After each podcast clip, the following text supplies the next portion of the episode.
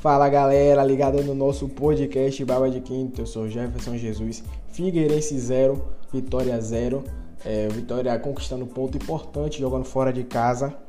É, eu vou falar para vocês como é que foi essa partida através do meu ponto de vista, fazendo aquela análise que vocês já estão acostumados no nosso programa.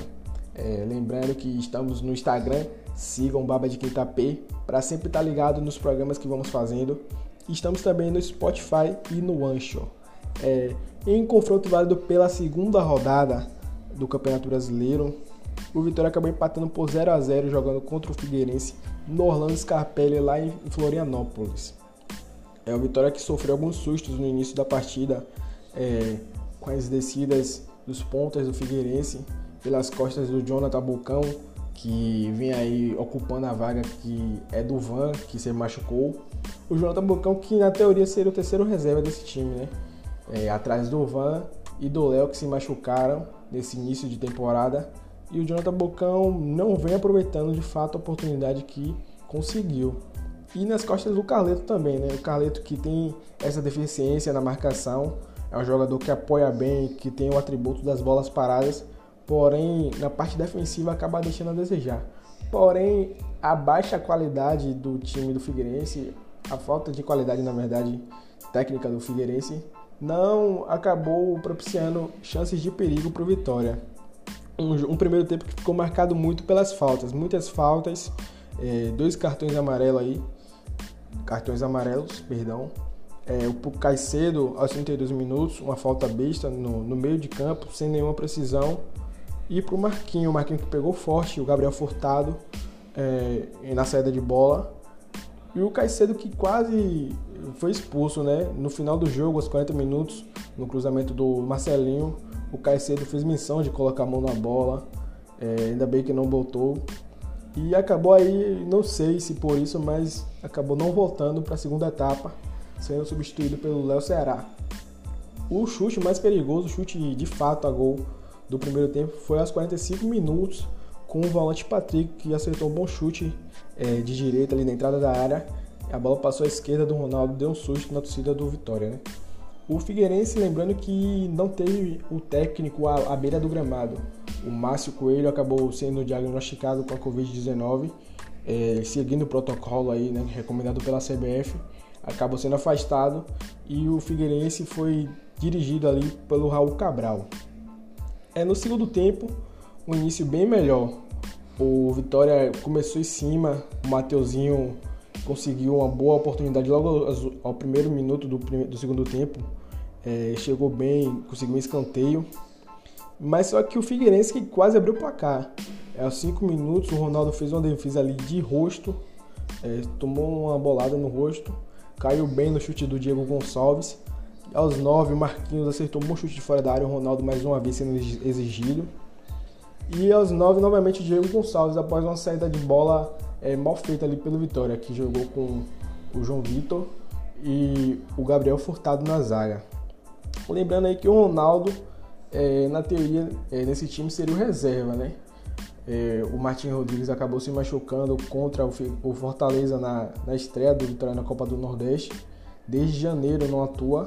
E o Vitória mostrando a qualidade do seu plantel, a qualidade de goleiros. O Ronaldo que é, vem aproveitando a oportunidade, fez um Bavi muito bom no primeiro semestre. Atuou bem na Copa do Nordeste, fez o possível ali, né? E vem se destacando nesse início de temporada. Foi muito bem contra o Sampaio Correia e ontem evitou aí uma possível derrota do time. E o, o Vitória acabou respondendo com o Léo Ceará aos 12 minutos. O Léo Ceará que retornou à equipe é, contra o Sampaio Correia após um embrólio aí em relação à sua renovação contratual um jogador que agrega muito esse time do Vitória e respondeu com os 12 minutos um chute cruzado que passou à direita do Sidão. O Figueirense que tem jogadores conhecidos aí do futebol brasileiro, o Sidão, que passou pelo Botafogo, pelo São Paulo, é, o Alemão, que jogou aqui no Vitória em 2014, o zagueiro, o Lucas e o Arouca, que passaram aqui em 2018.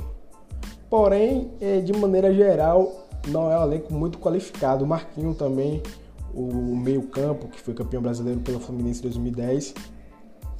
Porém, de maneira geral, não é um time que, que acredito que vá longe na temporada.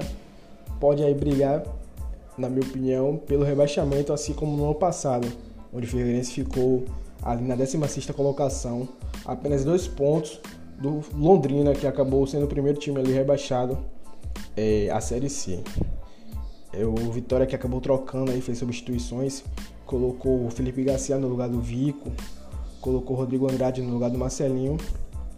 Porém, não, é, não deu muitos sustos a equipe do Figueirense ao gol do Sidão.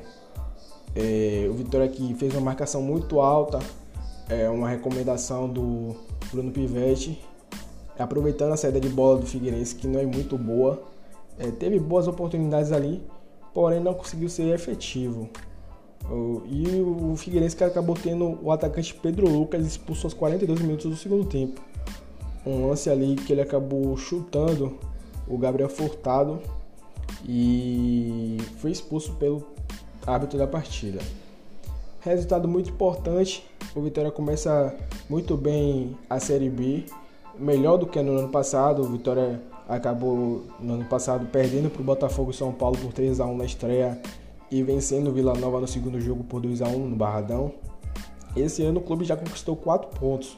A vitória contra o Sampaio Correia e o empate contra o Figueirense jogando fora de casa. É, Cria-se expectativa de evolução do time, que perdeu o Alisson Farias machucado logo é, aos 31 minutos do primeiro tempo. Um jogador muito importante ao elenco do Vitória, uma das principais peças do time. Provavelmente não deve estar em campo contra a Ponte Preta nesta sexta-feira é, no estádio Moisés Lucarelli, é, em São Paulo, em Campinas. O Figueirense é, é não jogou muito bem, é, desperdiçou a oportunidade de pontuar dentro de casa. Nós sabemos a importância de, mesmo jogando sem torcida, é o seu campo, é o seu gramado. É, tem a questão da, da, do deslocamento, o time não precisou viajar. E lembrando que o Figueirense acabou perdendo na estreia por, por Operário por 3 a 1 lá no Paraná. Bem, galera, é, essa foi a minha análise. Espero que vocês tenham gostado. Um abraço e até a próxima.